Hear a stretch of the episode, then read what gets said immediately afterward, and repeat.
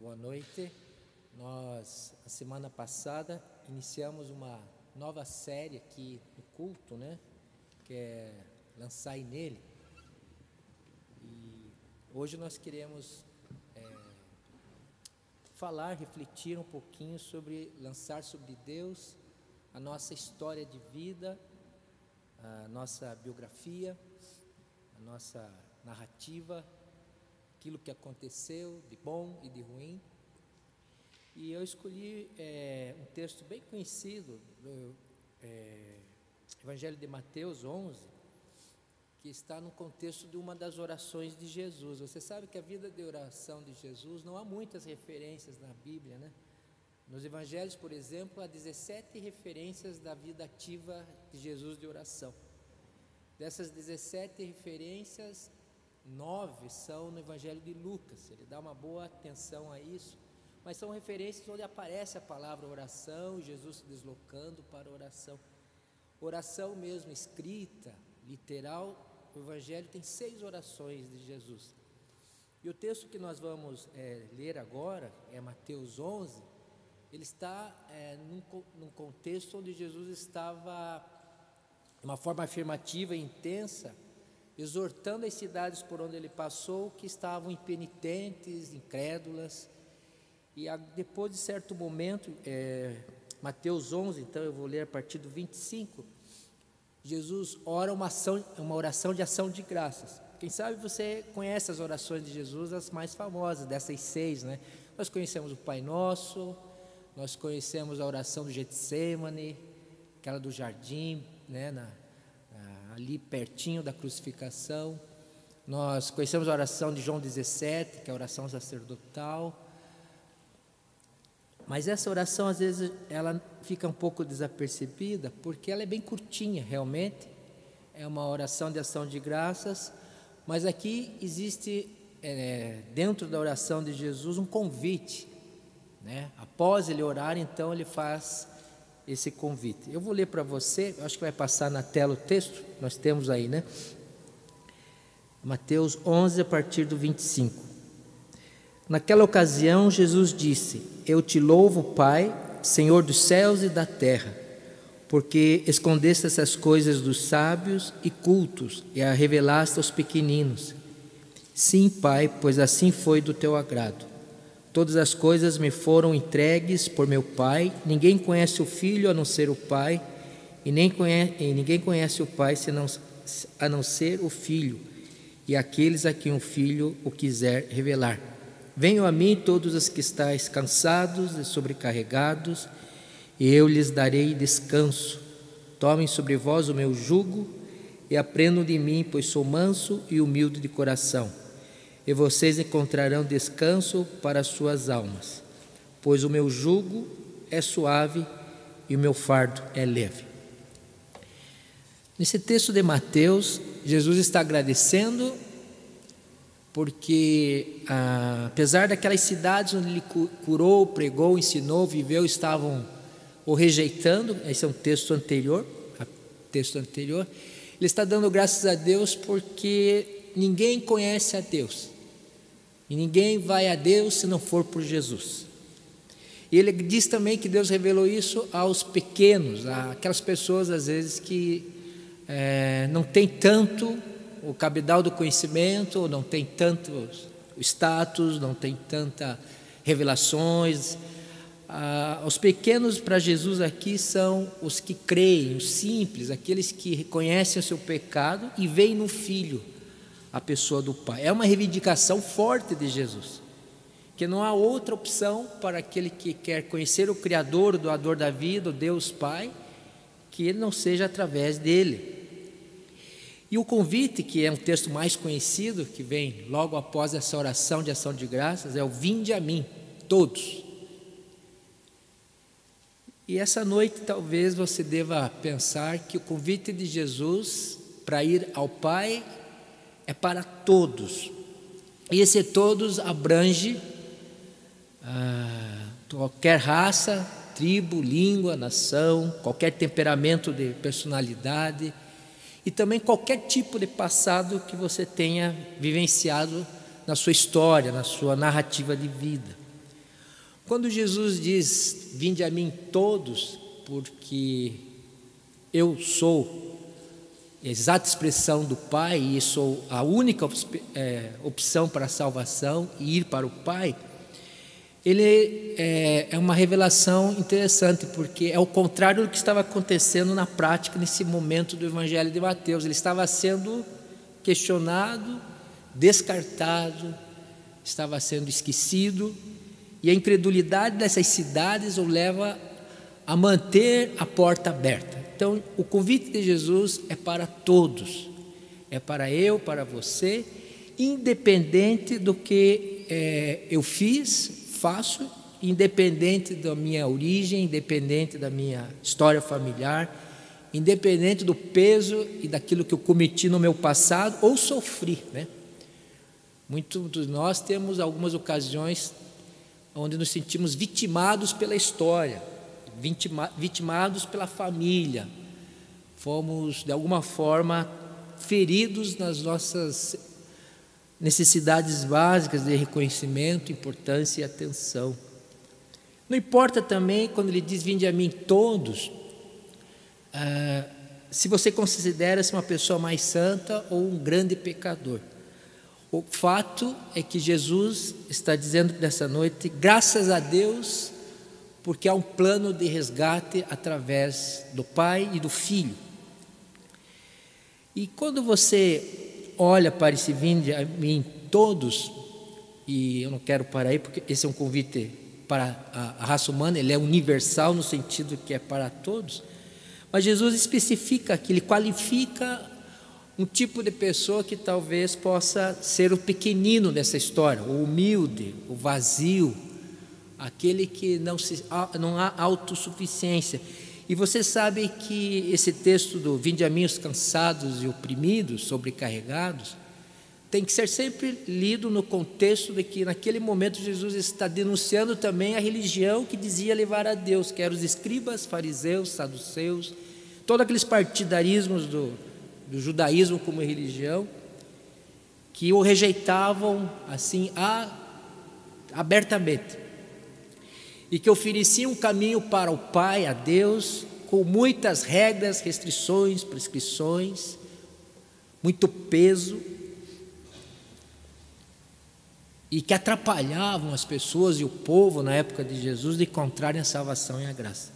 Então, o texto, no primeiro princípio, vinde a mim todos os que estão cansados e sobrecarregados, e eu lhe darei descanso. Se há algo que o nosso coração nesses dias necessita, é de restauração do descanso, da paz, do sossego, da quietude.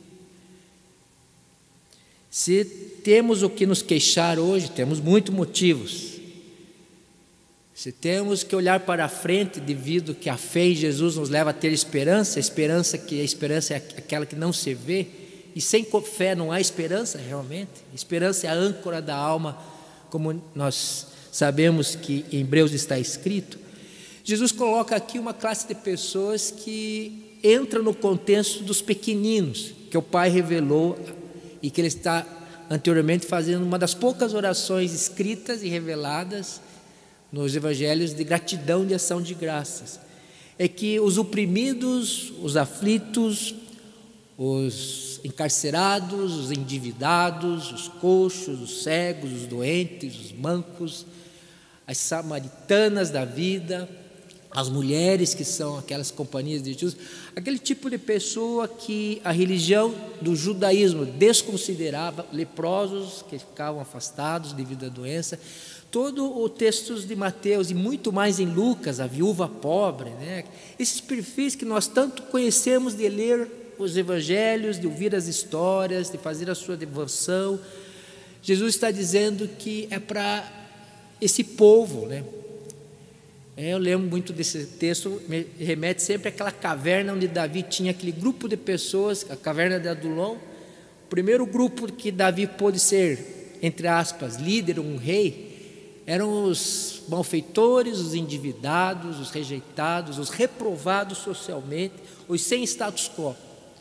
Os que se olhavam para si talvez tivessem vergonha de si mesmos.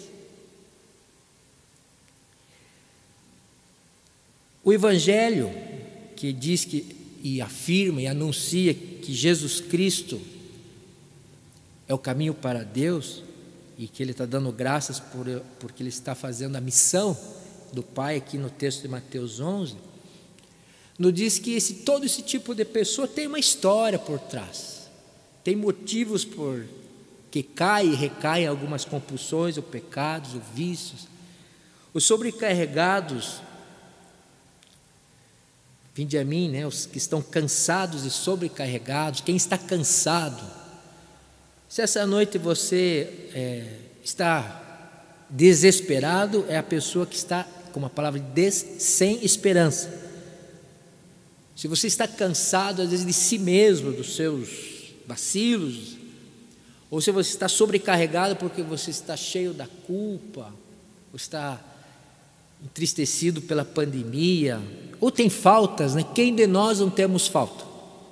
Fico olhando para mim, olho para os meus sonhos e desejos, olho para trás e vejo aquilo que é, espero ainda em Deus, mas às vezes o ânimo se vai e a coragem enfraquece, a força a gente se sente esmilinguido. Mas esse texto é, expõe a graciosidade de Jesus que Ele não pede para você resolver suas dívidas assim sozinho. Ele não pede que você solucione suas crises por conta própria, porque você é cheio de autoconfiança e cheio de recursos. Ele não pede que os encarcerados se libertem por conta, ou os doentes sarem só pela, ah, pela força da, da, da mente da ciência. Jesus desafia e convida a lançar nele, que é o tema dessa série de estudos. E o mais importante do lançar nele é um binômio aqui para mim, quando eu penso nessa palavra, não sei você que está aí do outro lado dessa câmera, ou que está pensando na sua história, na sua vida. Lançar significa fé. Eu só posso depositar nas mãos de alguém a minha vida e aquilo que me aconteceu se eu confiar que esse alguém é suficientemente capaz de me amar, mesmo me, me vendo por dentro, é suficientemente capaz de me aceitar, mesmo conhecendo toda a minha complexa vida de anos. Eu só posso exercitar a confiança se eu entendo que é, Jesus é a pessoa que me leva ao Pai que Ele me convida aos cansados e sobrecarregados, porque Ele dá, dá descanso. E o texto é redundante aqui. Quando ele diz, vinde a mim, então é um ato de fé, lançar sobre Jesus. Eu acho que de muito de nós lançamos as coisas em muitos lugares. Nós depositamos o tesouro da nossa vida, da nossa alma, em mãos erradas. Nós levantamos muitas vezes grande expectativa de que o outro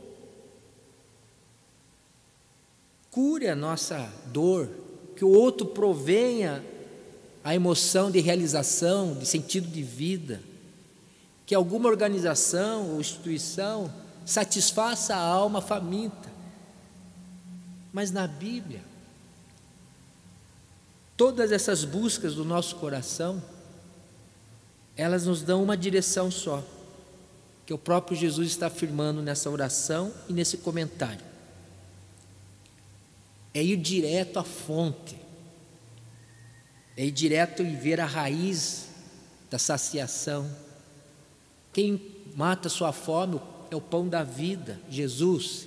Quem mata sua sede é água viva, o Senhor Jesus. E essas palavras dele nos dizem assim que eu não preciso titubear e ficar carregando os fardos da minha vida, das culpas do meu passado. Eu não preciso estar sozinho naquilo que me deixa infeliz. O que te deixa pesado? Qual é o fardo que você está carregando? Aqui claramente já diz que é o fardo da religião dos fariseus, um fardo de legalismo, um fardo de autossuficiência, um fardo de desempenho na fé para ser aceito por Deus. E Jesus diz: Não, nada disso. Nada disso. Qual que é a redundância? É que quando ele diz que você vai encontrar descanso, e ele explica por quê. Tomem sobre vós o meu jugo e aprendo de mim, porque sou manso e humilde de coração, e vocês vão encontrar descanso para as suas almas. Alívio em outras traduções, e aqui descanso para as, tuas, para as vossas almas. O alívio, conforme a tradução do Almeida, o descanso para a alma, é aquilo que nos traz a paz. Você poderia muito bem entender descanso para a alma, aquela postura de você estar estável, estar relaxado, estar com suporte por baixo da sua vida, que é a mão do Deus que é manso e humilde de coração. Eu me pergunto por que, que Jesus fez questão de dizer que ele é manso e humilde de coração? Porque manso e humilde é o oposto da, do convite da época para encontrar Deus. Na época de Jesus, a fé, a religião, os homens que representavam o templo, os homens que representavam a lei, a palavra de Deus, a Torá, não eram mansos.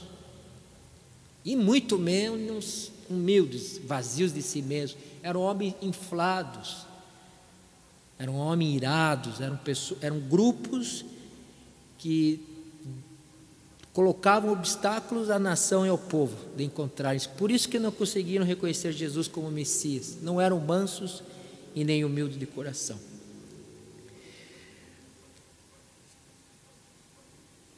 Pois o meu jugo é suave e o meu fardo é leve. Daqui a pouco eu quero ir para um exemplo disso aqui na vida de José. Como José consegue fazer esse movimento de ir até Deus e levar todo o seu passado. Já vou pegar o segundo texto. Mas aqui Jesus está dizendo a palavra julgo. Você sabe que as parelhas, por exemplo, dois bois carregando uma carroça ou dois cavalos, eles têm aquela, aqueles instrumentos de, de controle, né? algumas correntes, cordas, às vezes um pedaço de madeira. Jugo, na verdade, é um instrumento de dominação. E quando você vai até Jesus, ele não sobrecarrega você com mais é, empecilhos ou algo pesado sobre a sua vida. Jesus não consegue e não quer colocar mais obrigações, consegue, mais medo na sua caminhada com Ele. Jesus não quer o jugo suave, fardo leve, porque Ele mesmo leva sobre si os nossos fardos, Ele mesmo leva sobre si as suas culpas, Ele mesmo leva sobre si a sua condenação, que nós mereceríamos ser condenados, mas Jesus absolve e leva sobre si. Jesus leva sobre si as nossas dores como servo sofredor. Então você precisa recomeçar a olhar esse tempo de maus dias pandêmicos aí, de pandemia, olhar para o seu coração e começar a trazer essas questões de uma forma clara e de uma forma confiante, com fé, em que você é, entenda que quando nós nos aproximamos dele, Jesus, ele toma sobre si aquilo que nós estamos pesarosos e carregando. Pode ser angústia, pode ser medo, pode ser culpa,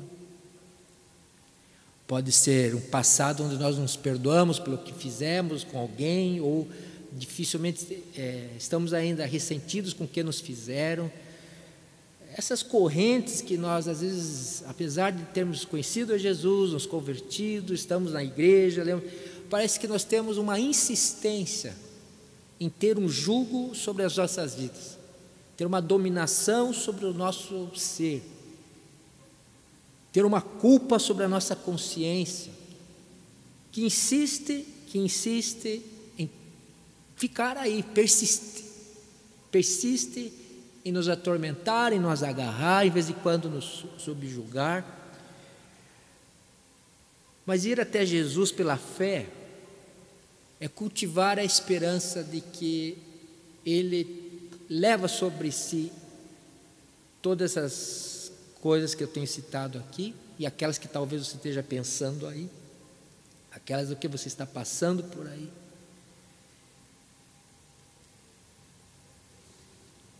Um personagem da Bíblia que seria um exemplo para nós, é, de que consegue fazer é se lançar nele aquilo que está atormentando a sua mente, pesando o seu coração, impedindo você de caminhar em liberdade no Espírito Santo de Deus, é José, como eu comentei. E a narrativa de José é muito longa para a gente ler aqui, né? A gente até no âncora comentou alguma coisa, mas eu queria ler pelo, a narrativa de José, eh, de José está em Gênesis 37 e vai até o final de Gênesis, que é capítulo 50.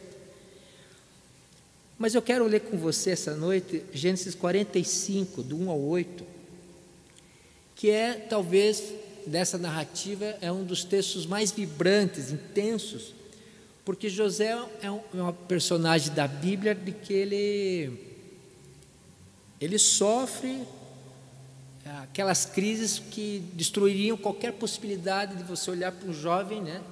E lá no capítulo 37, você lembra, José com 17 anos, ele é vendido pelos irmãos, queriam matá-lo, mas daí é vendido e é jogado numa cisterna que está seca, ele é jogado no fundo do poço, no fundo de um buraco, com 17 anos. E você vai olhar a narrativa dele, em nenhum momento José perde a perspectiva que ele é de Deus e que Deus, no seu amor, ele é suficiente para tirar você do buraco. Você crê nisso? Eu creio. Não há buraco mais fundo do que Deus não possa se achegar, invadir. Não há rejeição familiar mais profunda. Os irmãos tinham inveja porque ele tinha uma roupa bonita, né? É uma, uma roupa que o pai Jacó, como filho predileto, dava a ele. E que ele por ser uma roupa colorida, com longa, né? Imagine, é, um, eles eram pastores de ovelhas, José andava para lá e para cá com uma túnica, uma, uma roupa especial, e os irmãos deviam pensar, mas será que ele está é, pensando uma, uma roupa que mostrava preferência do pai, certa honra, predileção, né? E ele sofre com essa consequência que ele é jogado aos 17 anos, nunca mais vê o pai e aos e vai para uma terra do Egito que ele não conhece nada e nem ninguém. Mas na saga dele, então, eu vou lá para o texto que eu quero comentar um pouquinho, 45, diz assim: a essa altura, José já não podia mais conter-se diante de todos que ali estavam e gritou. Então, ele, aqui José está numa situação que ele é o governador do Egito e os irmãos que mais de 13 anos atrás o haviam vendido estão precisando e estão ali diante dele. Então o texto diz assim: Façam sair a todos. Assim ninguém mais estava presente quando José se revelou a seus irmãos. E ele se pôs a chorar tão alto que os egípcios ouviam e a notícia chegou ao palácio do Faraó. Então disse José aos seus irmãos: Eu sou José, meu pai ainda está vivo? Mas os seus irmãos ficaram tão pasmados diante dele que não conseguiam responder-lhe.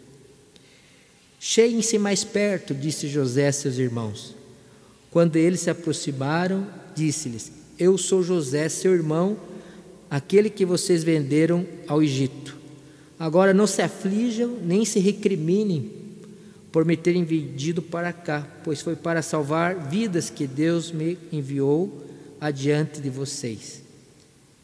Já houve dois anos de fome na terra, e nos próximos cinco anos não haverá cultivo de colheita, mas Deus me enviou à frente de vocês para preservar um remanescente nesta terra e para salvar-lhes a vida com grande livramento. Assim, não foram vocês que me mandaram para cá, mas sim o próprio Deus.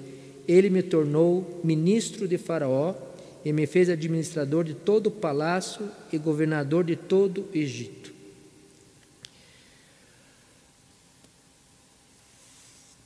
O que esse texto tem a ver com o vinde a mim os cansados e oprimidos, que eu vos aliviarei, porque o meu fardo é leve e o meu jugo é suave. José é um exemplo de narrativa de alguém comum. Se você olhar para trás desse texto, como eu comentei, José, primeiramente, ele é rejeitado pelos irmãos, é vendido e foi para o buraco. Daí ele perde a liberdade, perde o contexto do pai, vai para uma terra estranha como o Egito, vai ter que aprender a língua. E você lembra na história de José, né, que é incrível, quando ele está se dando bem, prosperando como um gerente do homem que comprou ele, o tal do Potifar, na história dele, está lá.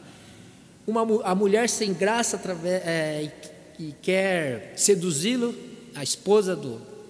E ele cai para um buraco pior do que o primeiro. Se o primeiro buraco já estava difícil, que era lá onde os irmãos jogaram ele antes de vendê-lo, por ele ser firme com Deus, dizer não para a mulher, fugir dela, de novo ele fica sem a roupa que ele tinha. A primeira roupa os irmãos arrancaram dele, que era a túnica, colorida, bordada. Essa segunda roupa a mulher fica na mão e José é preso, ele vai para a masmorra do rei. E ele passa bons anos na masmorra do rei, um buraco pior do que o buraco primeiro. E passa tempo ali, e aí você fica pensando que, é, apesar de ele não ter nenhuma oração de José literal, esses primeiros anos da vida de José, 17 até os 30 anos, aqui quando eu li o texto do 45, ele já está com mais de 30 anos. É, José mantém a sua, o seu olhar, mantém a sua fé no Deus que ele crê. Por isso que no 45, aqui José já devia estar passando uns 22 anos que está de Egito, porque já tinha 13 com mais 7 das vacas gordas, né, que era quando o Egito conseguiu reunir todos os cereais, mais os, alguns anos que já tinha fome, quando ele reencontra os irmãos dele, ele reencontra a sua história, o seu passado, a sua dor, e você parece, como eu que pensei, quando é que José vai se vingar? Quando é que José vai reclamar? Quando... Não, aqui só aparece José como um tipo do amor que Jesus tem por nós naquela oração de Mateus 11. E algumas expressões aqui que eu queria que você entendesse é como Deus faz a sua obra em meio a grandes buracos, prisionamentos, masmorras, injustiças, famílias distorcidas, como era de Jacó, irmãos rebeldes e que rejeitam ele, injustiças, né? Porque ele vai para a prisão não devendo nada. Você reparou que quando ele explica, ele se revela aos irmãos com intensidade de dor, de choro, de abertura de alma verdadeiramente, algumas expressões para a nossa vida pois foi para salvar vidas que Deus me enviou adiante de vocês. Depois ele repete é, novamente a expressão no 7: para salvar-lhes a vida com grande livramento. Quando nós vamos a Jesus, vinde a mim os cansados e sobrecarregados, e lançamos sobre ele, através da confiança, tudo aquilo que nos ah, cometeu de bom e de ruim, justo e injusto, o Senhor Jesus nos dá descanso interior da alma, porque Ele provém livramento. A vida de José é uma constante saída do buraco pela ação de Deus. Primeiramente, ele é comprado por Potifar, que o põe como gerente, e o próprio Potifar, que era um comandante da guarda de Faraó, olha para José e diz: Nossa, mas eu estou sendo abençoado por causa de Deus de José. E depois, quando ele vai para a prisão, o diretor da penitenciária lá do rei, do calabouço ou da masmorra, coloca toda a prisão das mãos de José, porque José, o texto diz, o Senhor estava com José. Quatro vezes há essas expressões do tempo da prisão. O Senhor estava com José na prisão. Meus irmãos, isso é livramento em meio a famílias distorcidas. Isso é livramento em meio a, a confinamento, a perdas, muitas perdas. E quando José, finalmente, aos 30 anos, ele é o primeiro-ministro do Egito e recebe os seus irmãos, aqui é uma cena de acerto do passado, de acerto de vida. Muitos de nós não consideramos a história de José como ela tem que ser considerada no sentido de que alguém é espiritual dentro da vocação de, vamos dizer assim, de um gerente, de um executivo, de um ofício, de, uma, de um trabalho.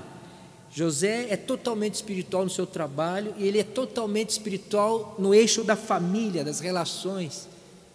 Às vezes a gente pensa que a, a nossa fé, a nossa espiritualidade está presa na igreja, ou quando estou evangelizando alguém, agora eu estou na obra de Deus. Não, a obra do Elcio de Deus não é só quando está aqui pregando, me ensinando como pastor, mas é aquilo que eu faço na onde eu estou, em qualquer lugar, em qualquer obra, em qualquer ofício. E o lugar mais difícil de você ser crente é na, naqueles que te conhecem na intimidade, é no seio dos amigos íntimos e da família, porque daí sabe quem é quem. Então a espiritualidade de José, seria um estudo de caso, ela é integral, ela acontece em todos os momentos. E aqui ele está acertando as coisas para o bem, dizendo: olha, é Deus que me trouxe aqui através do que vocês, vocês fizeram mal para mim. Mas Deus converteu, verteu o mal em bênção. Você crê nisso? Olha, a sua fé tem que gerar esse tipo de esperança. Nos maiores buracos que você enfrentar na sua vida, seja porque você entrou por livre espontâneo, ou se te jogaram na prisão, ou se te jogaram na cisterna vazia de água, seca. Se você foi injustiçado, se você está sendo oprimido, se você, você tem que perceber que a sua confiança indo a Jesus, não só uma oração verbal, mas a sua vida nas mãos de Jesus, uma entrega de vida a Jesus, significa que Ele está indo adiante. Quando você chegou no fundo do poço, Ele já está lá. E quando você olhou para cima do poço, que talvez José só viu as estrelas, ou alguma luz no dia, ou na masmorra, quando ele estava acorrentado, ele olhou para o seu coração e sabia que Deus ali está. O Deus nosso, o Deus da Bíblia, Jesus é o Deus dos livramentos. E isso nunca vai acabar. Nós somos seres necessitados de livramento. Livramento pode ser chamado perdão para pecados, mas livramento também é descanso para emoções, é esperança para provisão financeira e material é recursos. Qual é o livramento que o seu coração hoje pede a Jesus? Qual é o recurso que a sua alma está ansiando que Jesus venha? Qual é a crise que você quer que Jesus interceda e medie para você?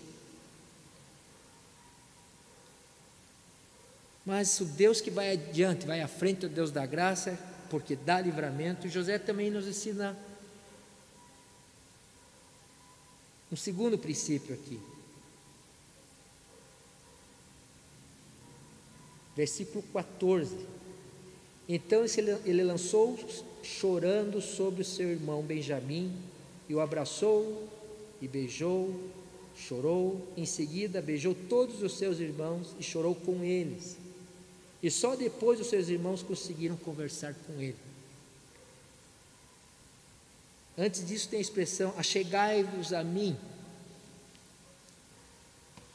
Os livramentos que Deus é, nos dá, ou a, a, a solução que Deus graciosamente oferece para a sua vida e para a minha, Quando eu vou até Jesus sobrecarregado e lanço sobre ele, recebo esse descanso, recebo essa paz, recebo a esperança, ela necessariamente é tão abundante que vai derramar para o lado. É um copo que se derrama, ele não para, jorra, jorra, a graça do Senhor vem, vem, ela é abundante, ela multiplica, ela se estende, ela vai para o lado. E José aqui não culpabiliza os seus irmãos, nem sequer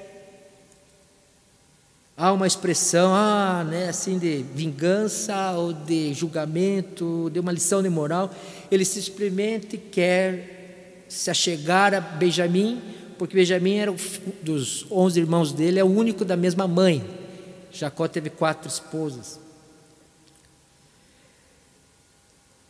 E a expressão aqui, o narrador, que provavelmente é Moisés que está escrevendo o Gênesis, ele quer deixar bem claro nessa, nessa restauração que abundante de Deus é que é espiritual a vida familiar, a vida doméstica, a vida ordinária, a vida trivial, a vida no seio dos, dos relacionamentos mais doloridos, rompidos, aqui estão se restaurando por causa do perdão. Aqui tem beijo, aqui tem abraços, aqui tem a expressão: achegai-vos a mim. Depois você vai ver que ele dá presentes, dinheiro, mantimentos, manda vir Jacó, a divisão de recursos.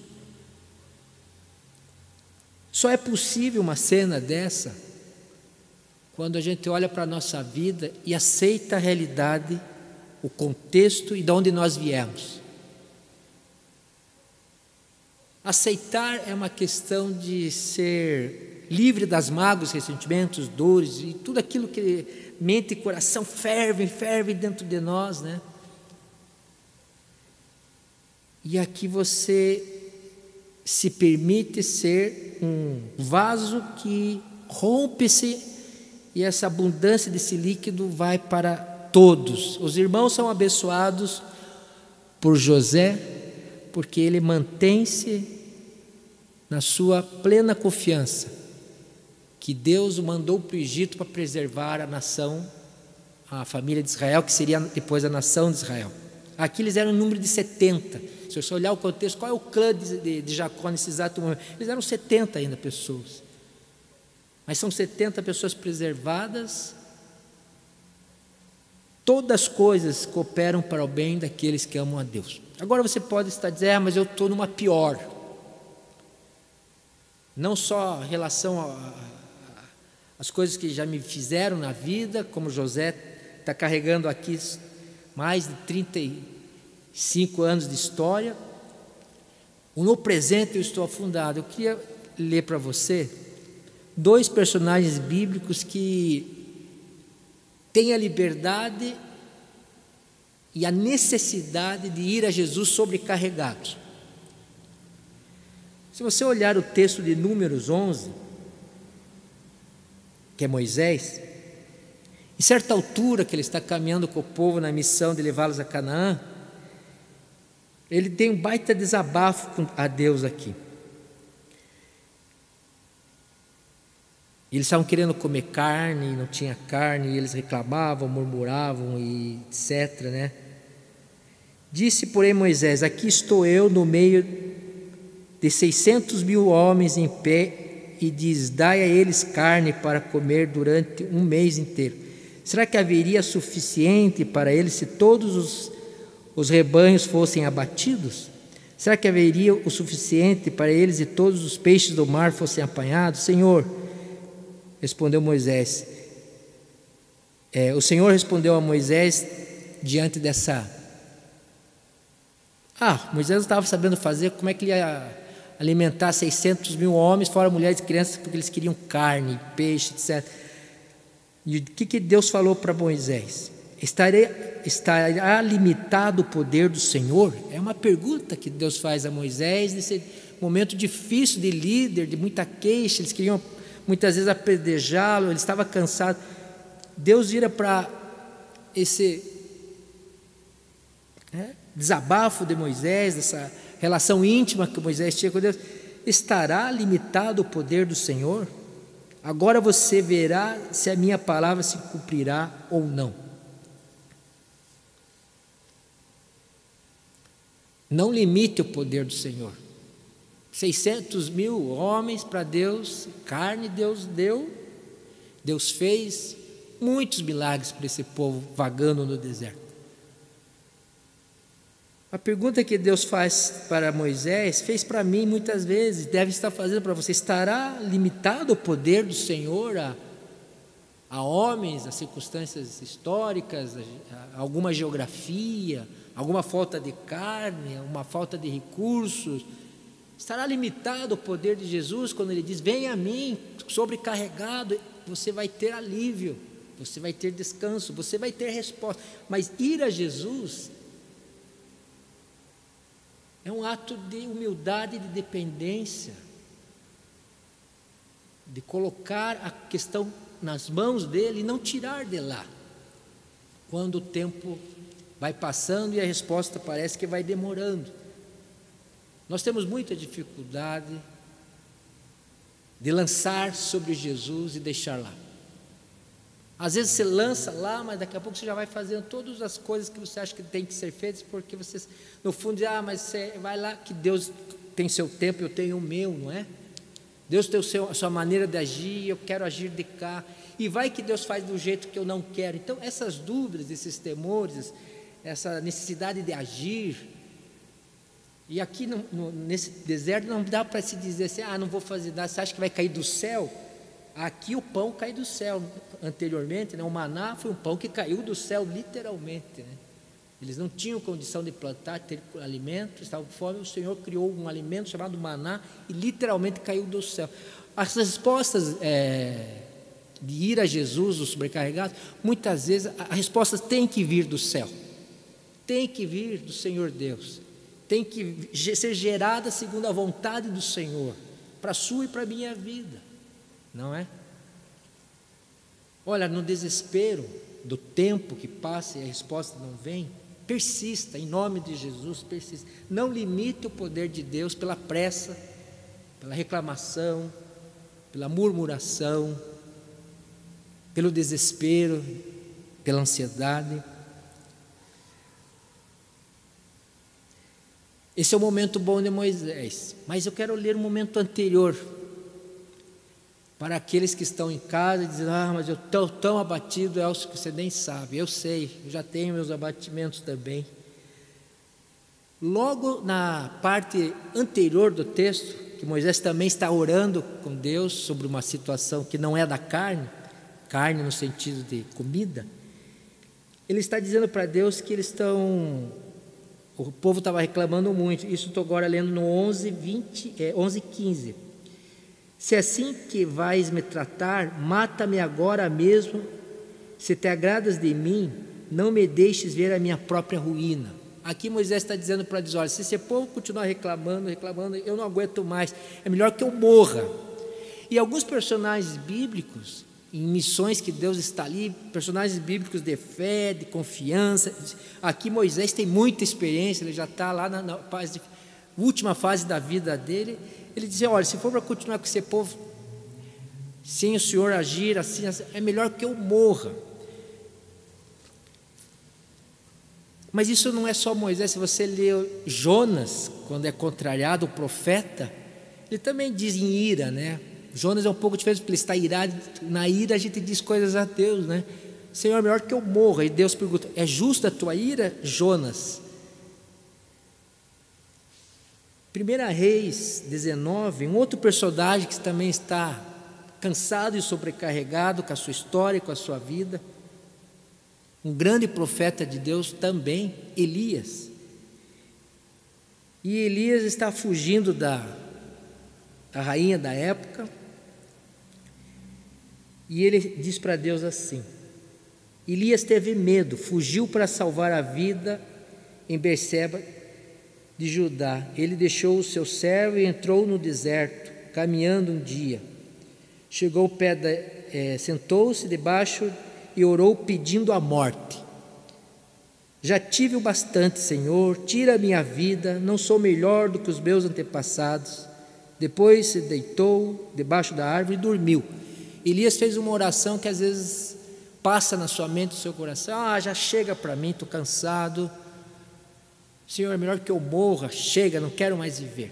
É uma oração de alguém que conhece a Deus, que é um grande profeta, que fez muita coisa para o reino, mas que aqui chegou o limite dele. E essa é uma forma de você ir até Jesus cansado, sobrecarregado e sabe que ele é forte o suficiente para ouvir essas orações. Ele é bom o suficiente para acolher essas orações. E Elisa eh, vai dormir ainda que numa situação dessa, acho que ele estava realmente num episódio depressivo, angustiado e alguma coisa assim, não é? O sono, né? E essa melancolia, essa dor, essa tristeza, esse medo todo, como o texto diz para nós. E eu poderia achar outros personagens, você deve ter lembrado de outros aí. Agora, exatamente o melhor de todos é o nosso próprio Senhor Jesus, que no Getsemane, ora três vezes, Senhor, passa a vinda que se cálice, mas se faça a tua vontade. O próprio Jesus vai ao Pai, cansado e sobrecarregado. E em oração, ele é fortalecido. E levanta-se do Getsemane, vai com Pedro, Tiago, João, deixa-os ali, vai mais para frente, ora. Então nós não precisamos ser melhor que Elias, que Moisés, que Jonas, que o próprio mestre, nosso mestre, Senhor e Salvador Jesus, que tem seu Getsemane, naquele jardim, um lugar de oração, mas ali ele está sofrendo ah, e prevendo toda a sua crucificação, toda a sua dor.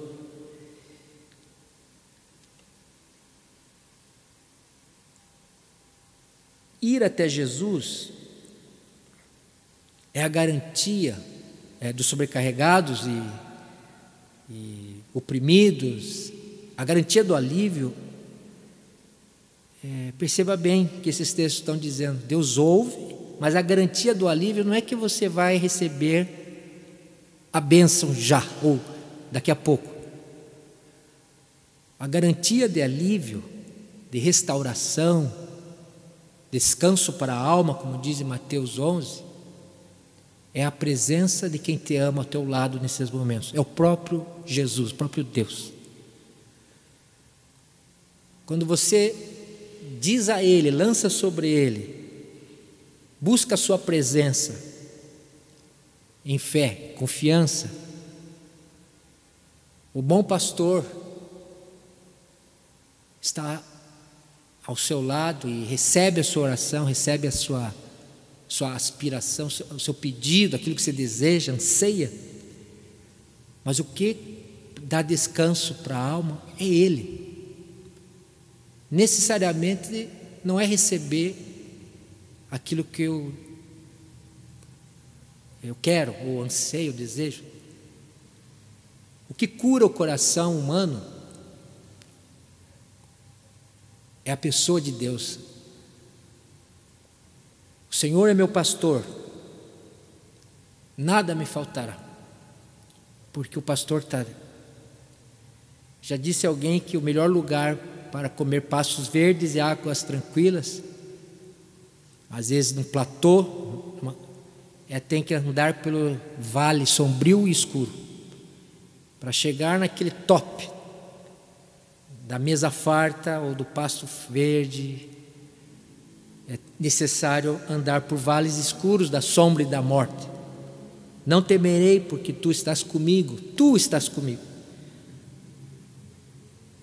O pastor Jesus é suficientemente amoroso para trazer ao seu coração a paz e o descanso que você precisa você é, pode esperar de Deus grandes livramentos, grandes respostas de oração. Pode orar e pedir aquilo que seu coração deseja, ter essa liberdade. Mas o melhor de tudo é Jesus, é a presença de Jesus, é a companhia, é o vínculo, é amizade com Deus, porque isso dá para nós algo que o mundo não tem, porque vem pelo Espírito Santo esperança. O mundo não pode dar esperança. Pode ter ruídos, respostas, pode ter fórmulas, pode ter liderança, pode ter pragmatismo, ou receitas, ou saídas, mas só Jesus pode dar a consolação pelo seu divino Espírito Santo.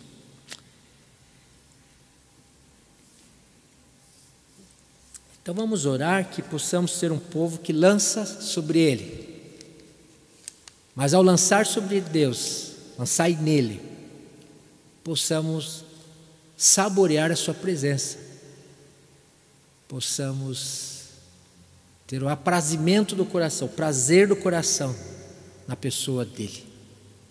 Quero orar por você que nesse momento nós possamos colocar sobre Deus aquilo que sobrecarrega, aquilo que tira o sossego da nossa mente, aquilo que nos dá medo.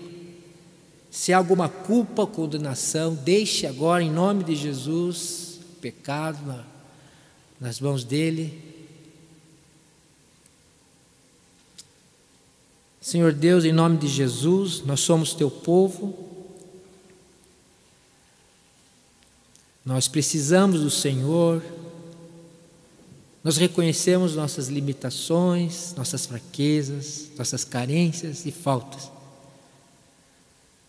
Mas, reunidos em Teu nome, Jesus, pedimos que o Senhor receba nesse momento aquilo que nos prende, aquilo que nos machuca, aquilo que está na nossa história, que se repete no presente e não quer sair. Às vezes são memórias, às vezes são pessoas que nos feriram.